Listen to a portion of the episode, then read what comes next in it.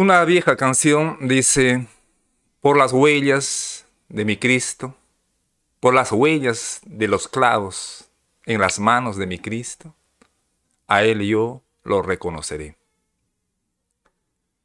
Cuando el diablo, como impostor, haciéndose del Cristo, reinará por un tiempo acá en la tierra, Cristo Jesús demostrará que Él es el Cristo. ¿Por qué? Porque tiene las marcas.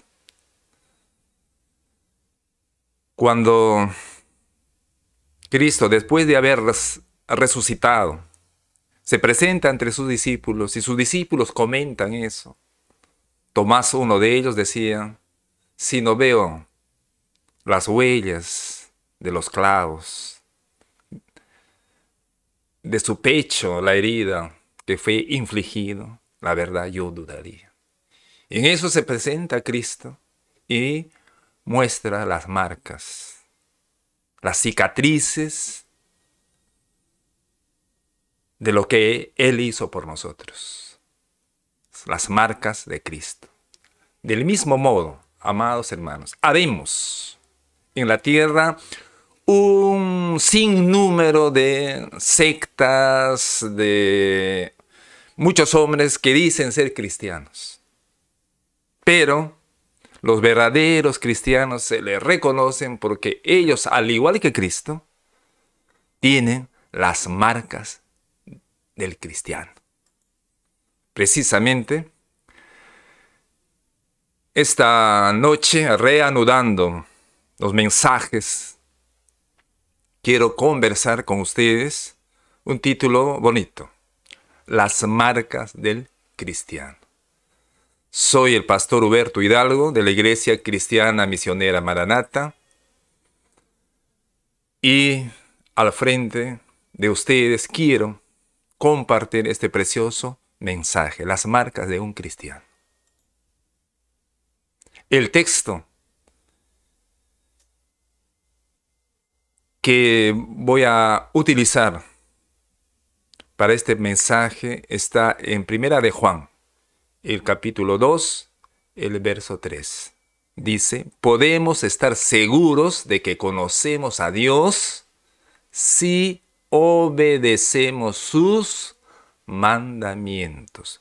Primera de Juan, capítulo 2, verso 3. Bendito Dios, te doy gracias, Señor, por tu palabra y háblanos a través de ella. Poderoso Dios, Señor mío, divino Salvador. Aleluya.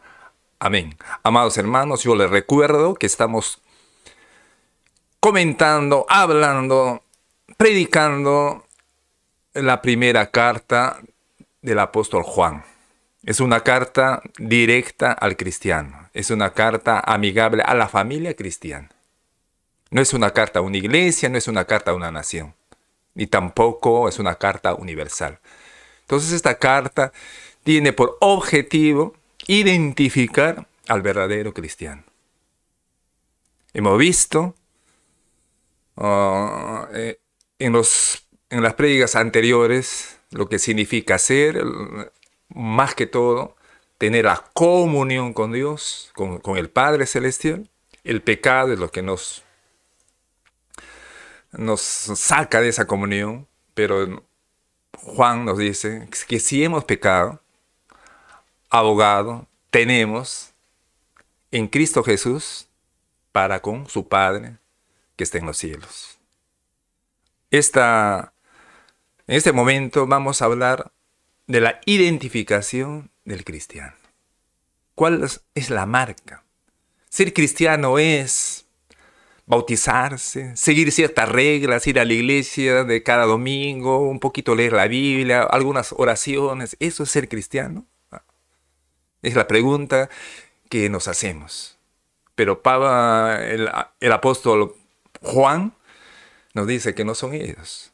Si no, vamos a ver estas tres o cuatro marcas que nos dicen que si somos o no somos hijos de Dios, si somos o no somos salvos. Entonces cada uno de nosotros, este es un mensaje muy personal, vamos nosotros mismos hacer un examen de conciencia y vamos a sopesar a través de su palabra si realmente somos lo que decimos ser. Amén. Entonces, amados hermanos, voy a exponer lo que estoy diciendo. La pregunta es, ¿cómo saber si soy salvo? Más que cristiano, más que evangélico el título, en realidad es ser salvo. ¿Salvo de qué? Salvo de la muerte eterna. Y salvo para estar al lado de Cristo eternamente. Entonces, Juan nos dice lo primero. La primera pregunta, ¿no? ¿Cuál es la marca para identificar al verdadero salvo, al salvo, al Hijo de Dios? Dice en 1 Juan capítulo 2, 3 y 4. ¿Cómo sabemos si hemos llegado a conocer a Dios? Si obedecemos sus mandamientos, el que afirma, lo conozco, pero no obedece sus mandamientos, es un mentiroso y no tiene la verdad. Primera de Juan 2, 3, 4. Amados hermanos, decíamos que la carta de Pablo, de Juan, perdón, es una respuesta a los gnósticos. Habían un, principio, unos um, doctrinarios intelectuales que afirmaban y decían conocer, gnósticos de conocimiento. Entonces ellos se autodenominaban que ellos eran los que conocen la palabra de Dios más que el resto. Y entre ellos decían que Cristo no es humano, por ejemplo. Entonces hablaban de sabiduría, de conocimiento, y mucha gente, ahora también, afirma conocer, leer la Biblia de memoria, qué sé yo, ¿no? Y, pretenden con eso, pues, conocer a Dios. Pero el conocer es tener experiencia con Dios. Hay mucha gente que puede saber de memoria la Biblia y no es hijo de Dios.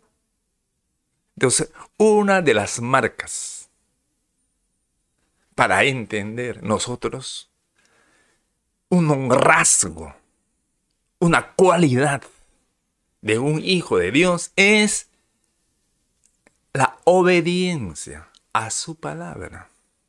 Como dice, ¿cómo sabemos si hemos llegado a conocer a Dios? ¿Cómo sabemos si hemos llegado a tener una experiencia? Acá habla del conocimiento. Es cuando la información que se tiene se percibe, se interpreta, se aplica y se llega a solucionar un problema. Ese es conocer. Conocer no es saber la teoría de memoria, sino esa teoría debemos interpretarla, analizarla y aplicar a nuestras vidas. Entonces, cuando yo digo que conozco a Dios, debo leer la palabra de Dios. Es un principio, esa es la información. Esa información debo percibir, debo analizar y debo interpretar y aplicar en mi vida. entonces me está haciendo efecto esa palabra. Entonces digo que conozco, que tengo una experiencia con Dios. Entonces, una de las manifestaciones de ese conocimiento es que yo obedezca su palabra, obedezca su mandamiento. El resto es cuento. Como dice el que afirma, lo conozco, pero no obedece, es un mentiroso. Y no hay verdad en él. Cristo mismo dijo, el que me ama, obedecerá mi palabra. Y mi Padre lo amará y haremos nuestra vivienda en él. Juan capítulo 14, verso 13. Por lo tanto, un rasgo, una cualidad, un signo de que uno es salvo, que uno es hijo de Dios, es si obedecemos su palabra, obedecemos sus mandamientos. No se refiere a los diez mandamientos, por si acaso. Esos mandamientos se dio a toda una nación. Y en otras palabras, todas las naciones civilizadas, su constitución, su manera de vivir se basa en los diez mandamientos. Básicamente. Es un mandamiento para tener una vivencia buena, ¿no? De no ser, para no robar, para no mentir, para el respeto. Todo está en los diez mandamientos. Eso no es lo que se refiere acá. Hay mandamientos específicos para cada uno de nosotros. Por ejemplo, la oración. Por ejemplo, la lectura bíblica. Por ejemplo, la parte social. Por ejemplo, la predicación de la palabra. Y así hay muchos mandamientos personales que hizo Cristo a través de sus apóstoles, las cartas, son mandamientos, se puede hablar como 500 mandamientos ahí, ya personales para cada uno de nosotros. Eso nosotros debemos obedecerlas, cumplirlas. Entonces, una de las mejores y maneras de cumplir es escuchando la voz de Dios a través de la lectura y el estudio de su palabra. Como dice acá, escuche la voz de Dios. Nosotros todavía no vamos a ir a un sitio X. En la mano tenemos la palabra de Dios para poder escuchar, entender y aplicar en la vida diaria. Tan simple como eso. Entonces, un hijo de Dios lo que debe hacer es eso. Leer cuanto puede, estudiar su palabra, lejos de estar divirtiéndonos con la tele, películas, aquí, allá. Debemos ir a la fuente misma de su palabra y aplicar a nuestras vidas la lectura, eh, la información de su palabra debe hacer un cambio nuestras vidas para nosotros poder modificar nuestra manera de vivir. Si no hace eso, la verdad, nos quedaremos solamente en, eh, la información.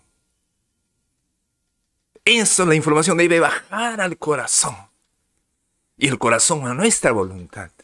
Y debemos actuar, hacer lo que dice la palabra de Dios, la obediencia. Nosotros, muchos de los que nos llamamos cristianos, buscamos excusas y razonamientos para decir, no, esto es ya del Antiguo Testamento, los diezmos acá en el Nuevo no se habla, hay muchas maneras, nosotros discutimos, razonamos si vale o no vale. Al final uno decide, no, este no, este no me gusta, este es así, ya sea, se discute se analiza.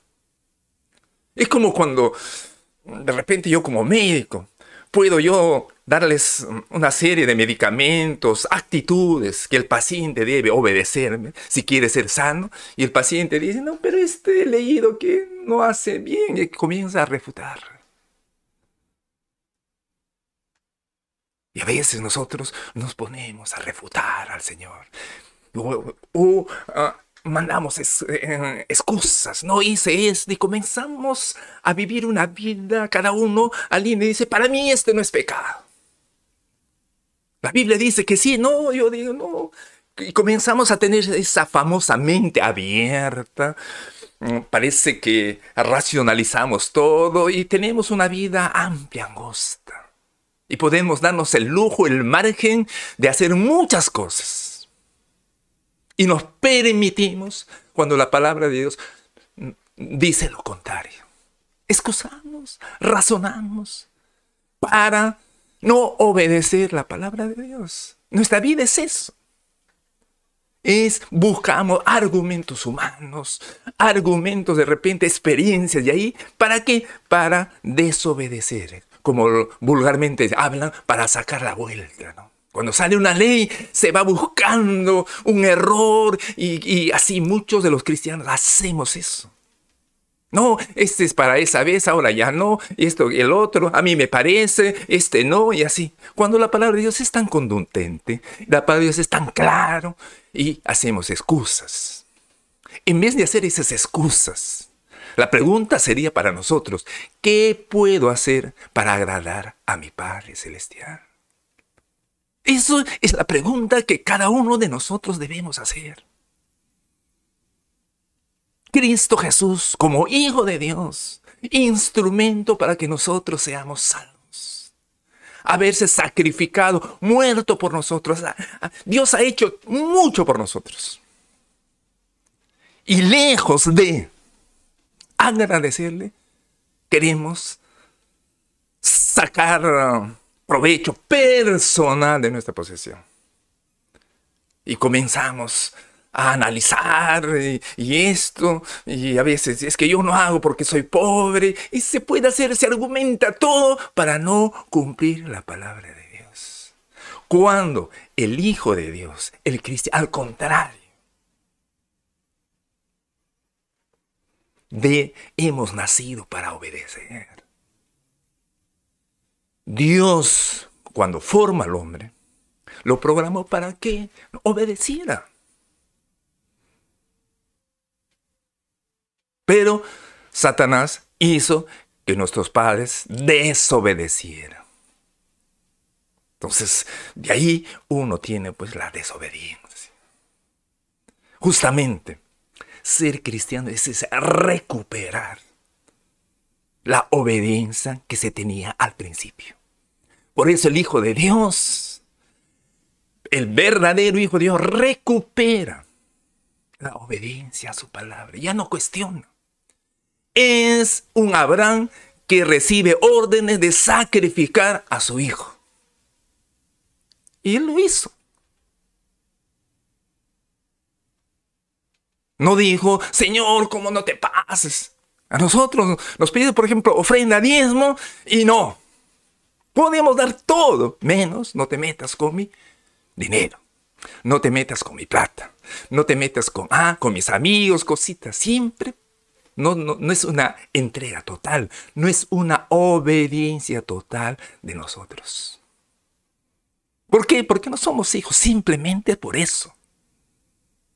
Nos cuesta, porque nuestra naturaleza todavía pertenece al mundo, pertenece a las riquezas actuales, al mundo en general. En cambio, si uno es verdaderamente hijo de Dios, es sensible a su palabra y cumple. Al contrario, trata de cumplir mucho más. Y nuestra pregunta sería más bien, ¿qué puedo hacer para agradar a mi Padre Celestial? Nosotros debemos, como dice acá, vivir solo para agradar a Dios. Eso debe ser nuestra vida. Acá y le agradamos a, Dios cumpliendo su palabra.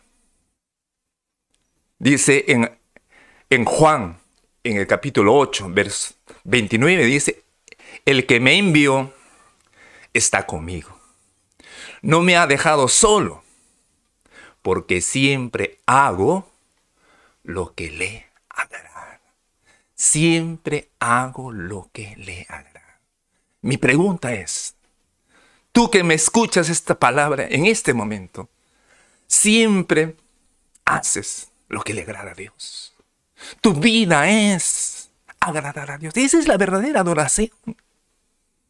Adorar no es ponerse triste y, cantar canciones tristes. No.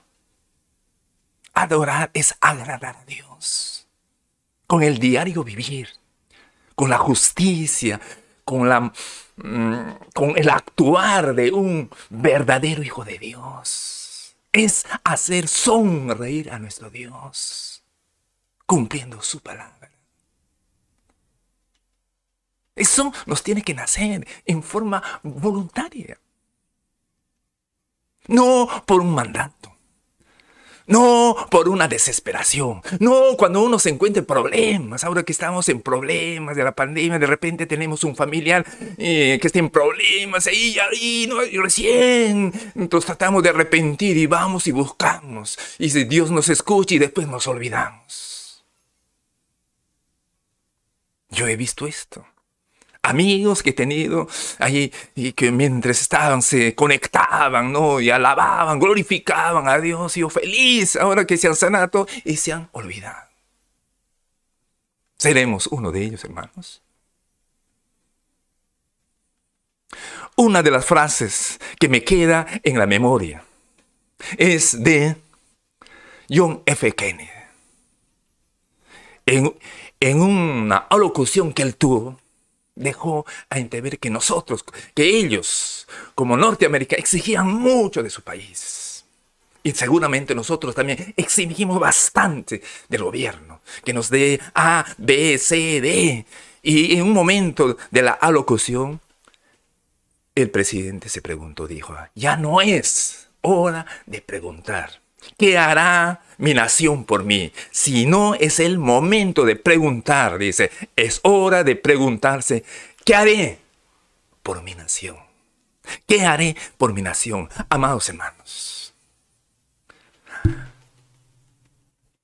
haciendo, parafraseando esta palabra de John F. Kennedy, en este momento yo puedo decir, ya no es tiempo de pedir a Dios muchas cosas. Ya no es tiempo de pedirle muchas cosas a Dios. Es tiempo, hermanos, de decir a nuestro Dios, ¿qué puedo hacer por ti, Señor? ¿Qué puedo hacer por ti, Señor? A ver, nos pregunté, preguntémonos, hermanos, preguntémonos. Siempre hemos recibido la vida, la familia, los hijos, las profesiones, todo. Y qué bien. Pero ya es tiempo, hermanos, de preguntar, Señor, ¿qué quieres que haga? Es la pregunta que se hizo Pablo cuando tuvo un encuentro con Dios en Damasco. ¿Qué quieres que haga, Señor?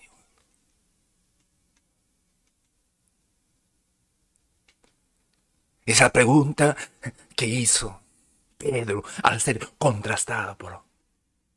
Y la pregunta y la respuesta de Dios será lo mismo. Apacienta mis ovejas. Apacienta mis corderos. Y tú sabes lo que Él quiere de nosotros. Entonces, hermanos, una marca que uno puede garantizar que somos hijos de Dios y por lo tanto salvos. Y por lo tanto salvos eternamente y para siempre es la obediencia. Eso te garantiza tu salvación. Para muchos de nosotros que estamos ahí dudando a ver si de cómo moriré y muchos de nosotros luchamos si se pierde o no se pierde la salvación. ¿Qué te da la garantía? Es tu obediencia. Si tú obedeces a Dios, tu naturaleza es obedecer a Dios. Esa es la seguridad que te da, dice acá su palabra. O alguien puso y dijo, no, la llave que abre el corazón de Dios. Yo podía decir de su gloria, es la obediencia. La llave que abre el corazón de Dios es la obediencia.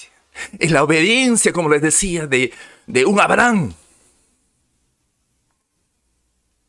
Que le dijo, ofréceme a tu hijo, quémalo, mátalo. Y él lo hizo, hermanos, lo hizo. Claro, al final Dios vio su obediencia y le dijo, basta, pero he entendido que tú me obedeces. No me has dicho no. Y si tú eres capaz de darme a tu hijo, entonces el resto. Gloria a Dios. En cambio, nosotros somos capaces de dar muchas cosas, para muchas cosas no hay que decir no. decimos no. Por ejemplo, vamos hermanos, hay, hay cosas que tenemos nuestro mandato. Y nosotros rehuimos, no hacemos. Y siempre hemos hablado. Y de repente parece, no sé, algo sin importancia. Por ejemplo, hablemos de los diezmos. Yo con eso no voy a decir si tú diezmas eres salvo, tampoco, ¿no? Pero yo voy a la obediencia. No voy al acto mismo. No, piensen nomás. Piensen nomás, hermanos. La verdad, el mes que yo no diezmo, no, sé, el que me, ¿qué me puede pasar? No puedo. No puedo. No puedo dejar de. ¿Por qué? Porque es palabra de Dios. No me interesa los beneficios que puede dar y son grandes. Pero yo entiendo que es un manato de Dios. Yo tuve una experiencia, hermanos, antes de ser pastor. Bueno, me peleé con la iglesia. Y opté de no ir a la iglesia. Y ahora, hermanos, el diezmo. hermanos, yo no podía quedarme con el diezmo de Dios. No podía. Estuve un par de años, hermanos. Pero lo que hacía yo, hermano, no asistía tampoco a otras iglesias. Más bien predicaba en otras iglesias. Lo que hice, hermanos, es todos los meses porque e-, ese no me pertenecía, pues hermanos. Hay que entender eso. Y tú lo sabes más que yo. Entonces lo ahorré. Lo comprometí a un hermano y él tampoco diezmaba. Lo, enseñé a diezmar y traía. Y con una cantidad regó, bien hermanos, algunos miles de dólares. Lo que hicimos, hermanos, devolver a esa iglesia. Y con ese dinero se hizo todo lo que es el es el escenario. Todo. hermanos, es así. Tú no puedes, es, es inherente. Así les pongo un ejemplo, nada más. Eso, hermanos, garantiza que eres realmente hijo de Dios. Como dice su palabra, si obedeces da certeza de la salvación.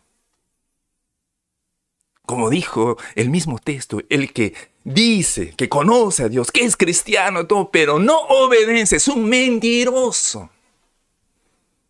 No hay verdad en su vida. Es un mentiroso. Y ningún mentiroso, dice su palabra también, entrará al reino por lo tanto, amada hermana, segura mucho de nosotros.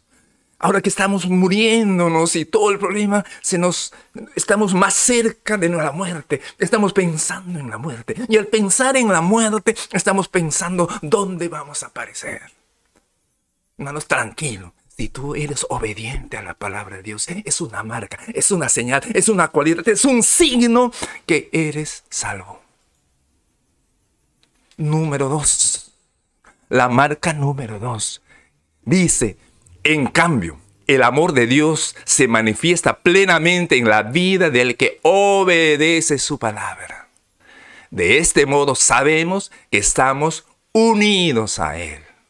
Cuando obedecemos es una garantía que estamos unidos a la higuera, como dijo Cristo. De este modo sabemos que estamos unidos a Él. El que afirma que permanece en Él, entonces está unido a la vida verdadera, dice, ¿cómo? ¿Cómo lo manifiestas eso, lo que dices? Debe vivir como Él vivió.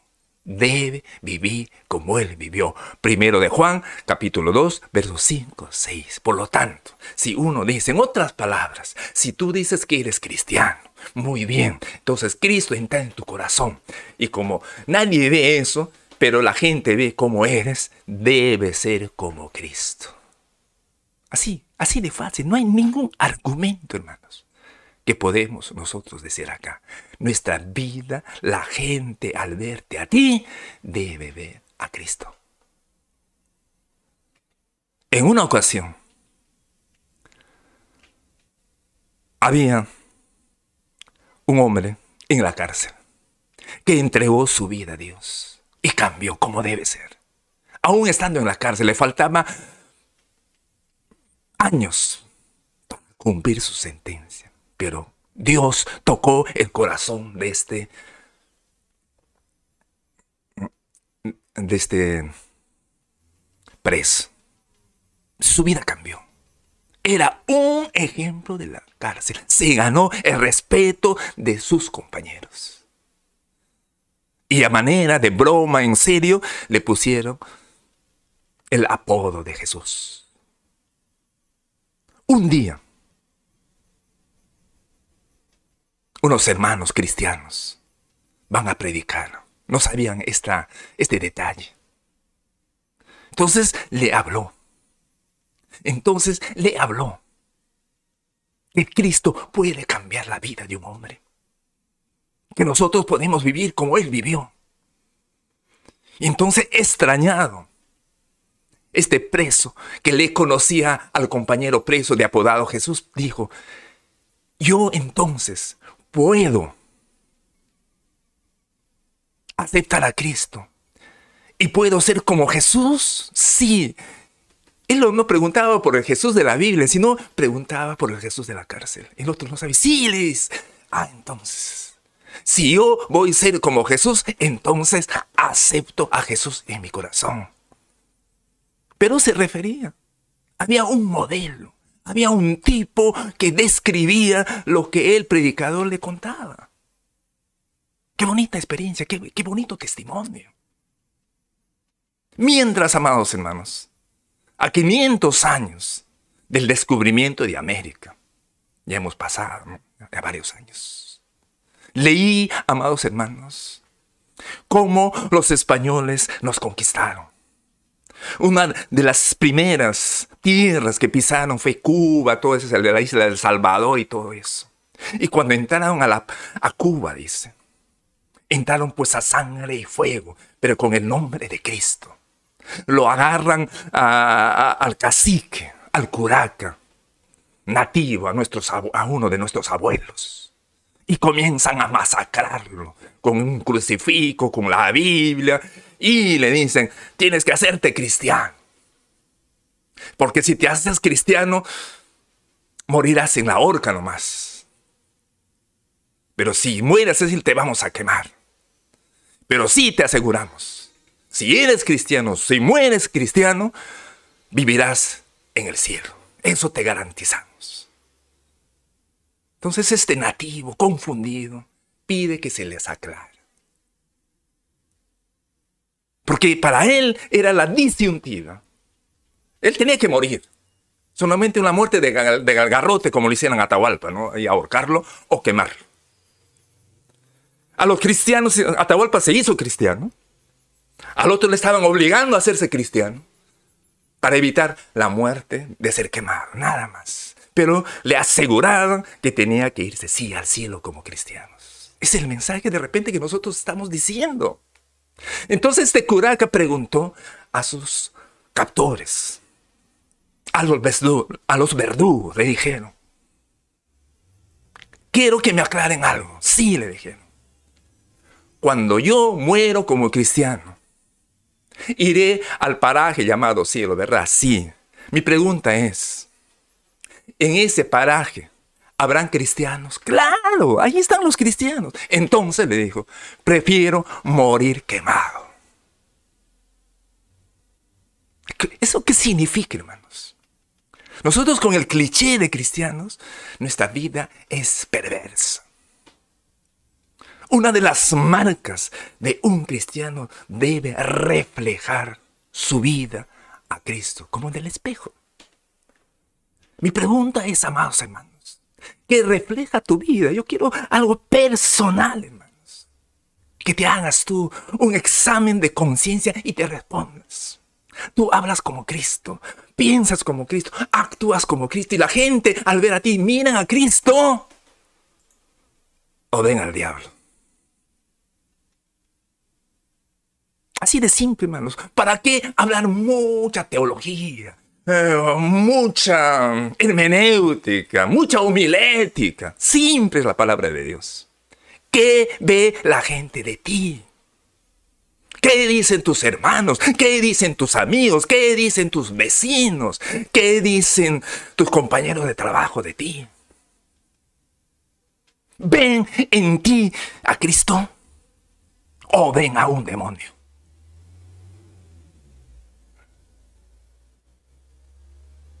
Estos días de elección, un colega desesperado me manda en mi chat una ayuda para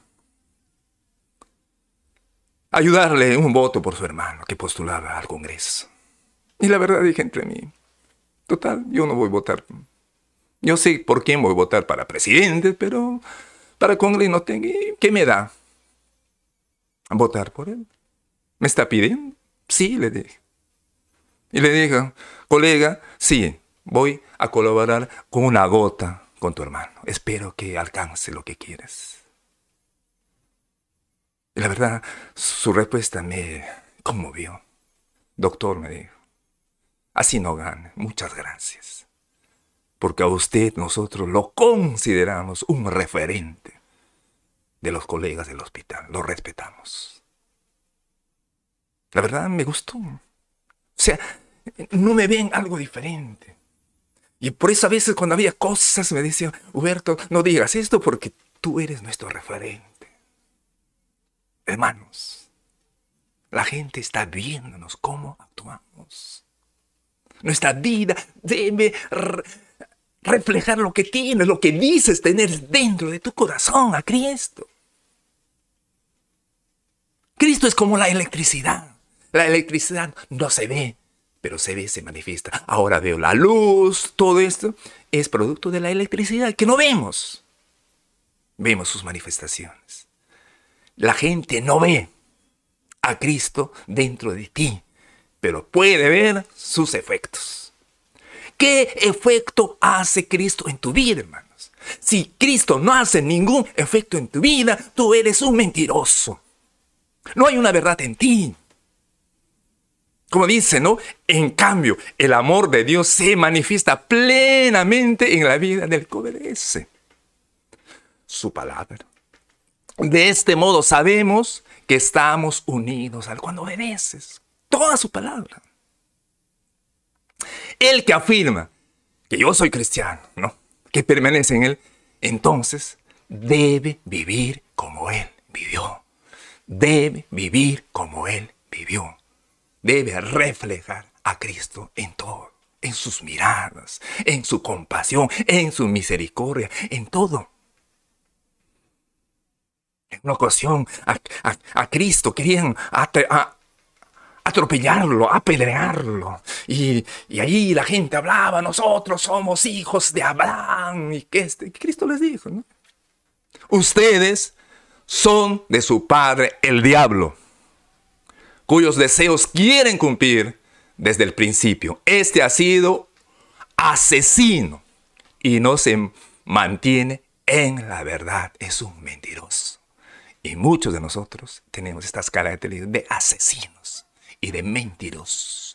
Asesinos y mentirosos que reflejamos al contrario que somos hijos del diablo, no hijos de Dios asesinos. De repente no hemos matado, pero en nuestra mente sí.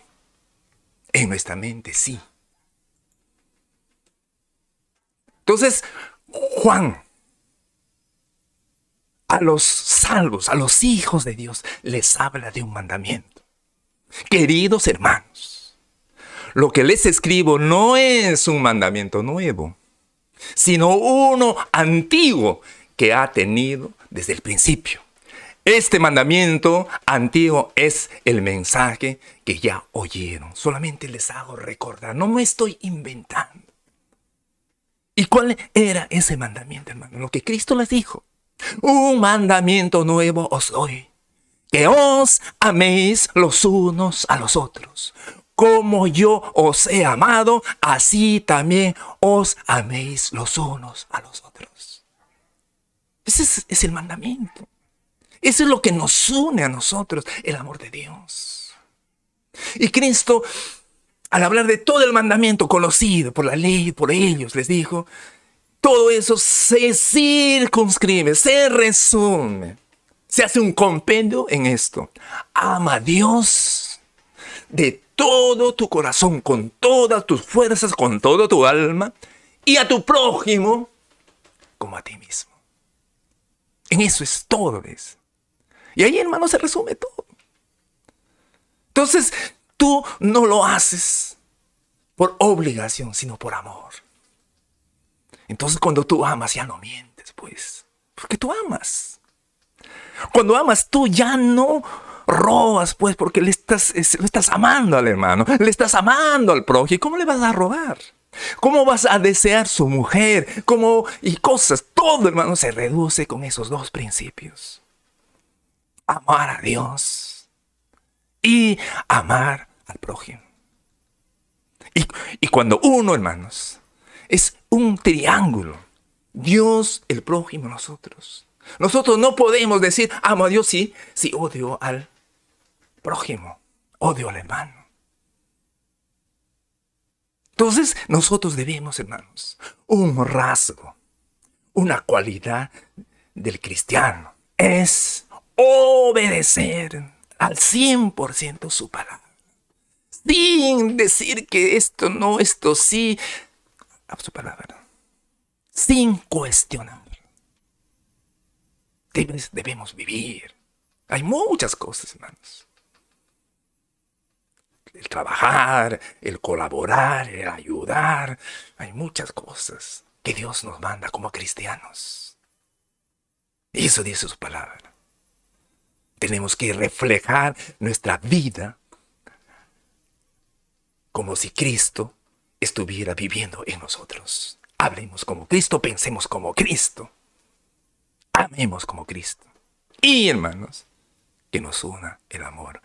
Ese es el mandamiento nuevo. Un mandamiento nuevo os doy, que os améis los unos a los dos. Como yo os he amado, amaos. Como Cristo pudo entregar su vida, nosotros también, por el prójimo. Y finalmente, amados hermanos, es la expresión misma del amor. Dice su palabra, el que afirma que está en la luz, porque primero habló de la luz, que Dios es luz, y, la luz ilumina y todo, ¿no? Y nosotros debemos ser la luz reflejada ahí, y ahí no hay pecado, hay una comunión. Como dice, el que afirma que está en la luz, pero ¿qué cosa? pero odia a su hermano, todavía está en la oscuridad. El que ama a su hermano permanece en la luz y no hay nada en su vida que lo haga tropezar. No hay nada en su vida. Finalmente, este es otro rasgo, otra cualidad, otra marca de un salvo debe amar a su hermano. No importa a cualquiera, a su hermano. No debe haber odio. Cristo dijo, el que odia es un asesino. No debe haber en nosotros odios, ni a nuestros enemigos. Curiosamente, ¿no? Entre nosotros nos peleamos y tal hermano, hay pastores que odian. Sí, se ve los celos, las broncas ahí. La verdad, ¿qué es eso? ¿Qué es eso?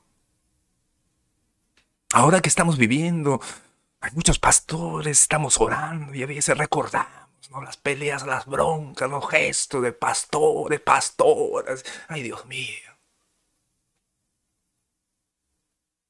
El que afirma que está en la luz, pero odia a su hermano todavía está donde? En la oscuridad. El que ama a su hermano permanece en la luz, gloria a Dios. Y no hay nada en su vida que lo haga tropezar. Sino, hermanos, ahí te has peleado, no puedes perdonar y ahí te atrapa, pues. Ese es tu problema. Dice su palabra. El mismo Juan en esta carta escribe y dice, todo el que odia a su hermano es un asesino. Y ustedes saben que en ningún asesino permanece la vida eterna. No, estás, no eres salvo, pues. Cuando tienes un odio, de repente no has podido perdonarle y de repente con, con razón no te ha hecho todo, te ha quitado. Bueno, pero ahí hay un odio en ti. Repito, dice, todo el que odia a su hermano es un asesino. Y ustedes saben que en ningún asesino permanece la vida eterna. Primera de Juan, capítulo 3, verso 15. Por eso, hermanos, muchos de nosotros no hemos sabido perdonar. Y vivimos en la amargura, mente. Te refieres a un hermano X y, seguramente te violó, que se te quitó, no sé, pues hermano, todo lo que puede hacer. Y tú no lo has perdonado y vives en la amargura. Estás como si vivieras en la cárcel de tus recuerdos. Y cada vez que se habla por eh, aquel hombre que te hizo daño y haya pasado años, lo que quieras, hermanos, te recuerdas como si fuera ese momento.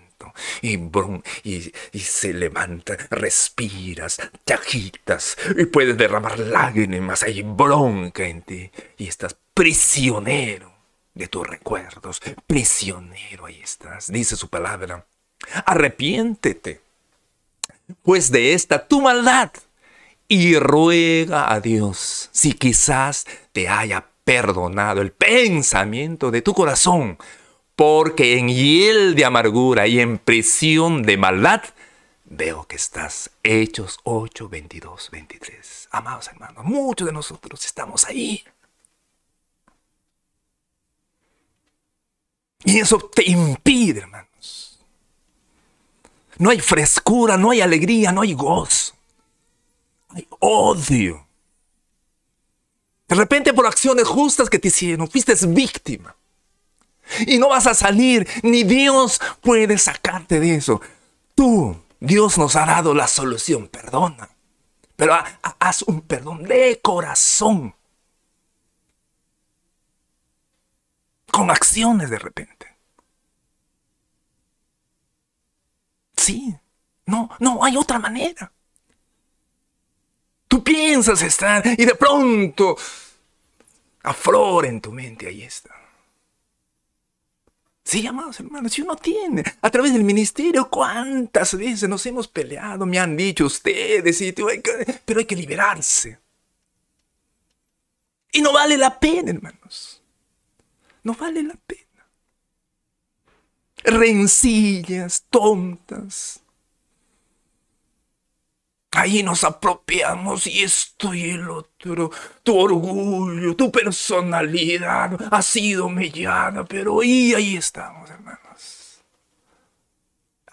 Arrepiéntete. Arrepiéntete, pues, de esta tu maldad. Y ruega a Dios si quizás te sea perdonado el pensamiento. Es lo que más lo es el pensamiento, hermano, te martilla. Como una película te despierta y te lleva a, la ideología de lo que tú estás sufriendo. Te vuelves esclavo del que te ofendió y no puedes liberarte porque tú mismo has puesto barreras en la prisión de tu pensamiento. Porque en hiel de amargura y en prisión de maldad veo que estás. Hechos 8, 22, 23. Entonces, amados hermanos, básicamente, tres son las marcas, tres son los signos. Ahora que estamos, Para, y determinamos esta enfermedad, debe tener A, B, C, D, entonces es esto. Si nosotros queremos ser evaluados, y en este momento tú te vas a evaluar si realmente eres salvo o no salvo con estas tres cualidades que el apóstol Juan nos escribe en esta su hermosa carta. Número uno, ¿no? Dice, somos salvos si obedecemos su palabra. ¿Qué hablan más, hermanos? Yo te pregunto, ¿obedeces? A puntillas la palabra de Dios. Si lo haces, amén, eres un, es un signo grande de que tú sí eres realmente salvo. En cualquier momento la muerte te sorprende y se garantizará. La obediencia garantiza, da certeza de salvación, hermanos. Pero si no obedeces, hermanos, tienes oportunidad de pedir a Dios qué no obedezco? Y esto, A, B, C. Obediencia. Número dos, la gente debe ver en ti a Cristo.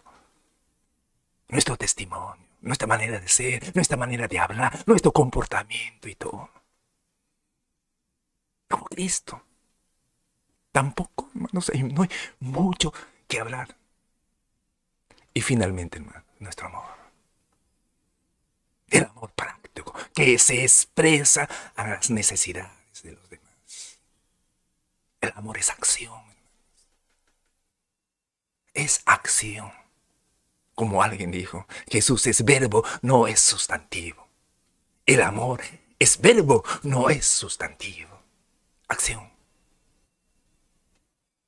Entonces, hermanos, si tú obedeces la palabra de Dios, duela que te duela, pero es la palabra de Dios y tú la obedeces. Y vives como Cristo. Y hay amor en ti. Entonces, hermanos, podemos decir, y tú mismo puedes sentirte que tú eres hijo de Dios. Amén.